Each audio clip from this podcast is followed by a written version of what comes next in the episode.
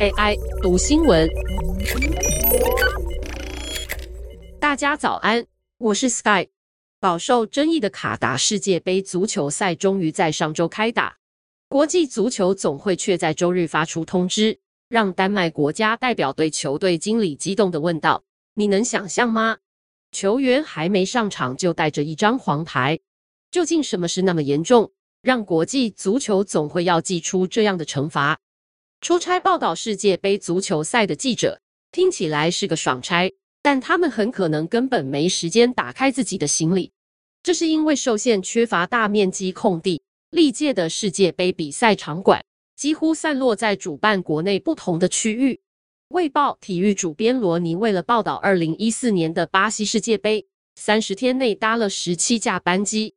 福斯体育实况主播斯特朗最爱开玩笑说，他在报道俄罗斯世界杯时飞来飞去。直接拿到俄罗斯国内线航空的银卡会员，都不知道什么时候还会用到。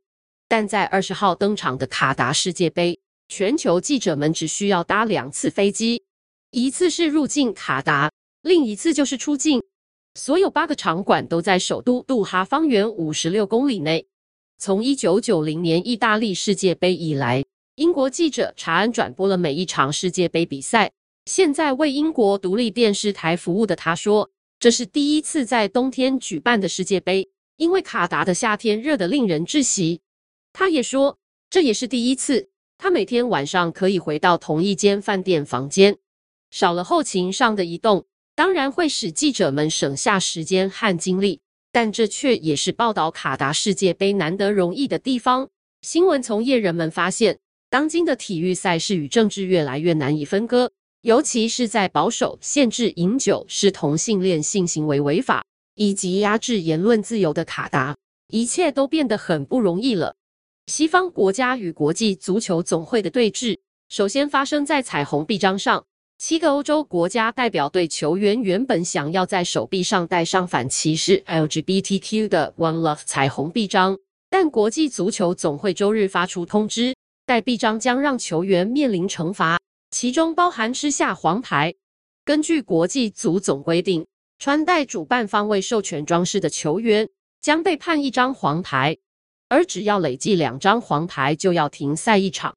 周一，英格兰对战伊朗开赛前三小时，欧洲国家代表队都还在跟足总斡旋。最终，英格兰、威尔斯、丹麦、德国、荷兰、比利时和瑞士发声明，不会佩戴臂章。声明中提到。国际足总很明确表示，如果他们的球员在场上佩戴这个臂章，就祭出惩罚。据了解，可能的惩罚包含吃黄牌。他们不希望让球员面临这样的处境，因此要求球员不要佩戴臂章。欧洲代表队九月知会国际足总，球员计划佩戴这个臂章。球团表示，在制服上违反规定通常会被罚款，但没有料到惩罚会是黄牌。这令人无法接受。不过，英格兰球员在比赛开踢前用自己的方式表达立场，他们纷纷单膝下跪，这在英美体育场上是通用的反歧视与争取平权象征。其他国家代表队也用各种小动作反歧视。美国国家队队会用彩虹色取代原版的红色直条纹，虽然没有穿戴上赛场，但练习场馆和饭店内都看得到。丹麦国家代表队穿着全身黑抵达卡达，悼念在场馆兴建过程中离世的义工。至于丹麦想穿写有共用人权的球衣练习，则被足总拒绝了。卡达苛待建设场馆与公共运输的移工，引发国际谴责。卫报去年刊出的报道指出，二零一零年卡达获选为世界杯主办国之后，已经有六千五百多名移工死亡。同样引发疑虑的是，主办国会如何对待外国球迷？虽然卡达执法人员表示，真的遇到海外同性恋旅客的恩爱行为，将宽容以待，但媒体从业人员可能无法享有这份宽厚。官方对媒体可以报道的议题、可拍摄的事物都有规定，不得拍摄民房、民间企业与政府机构。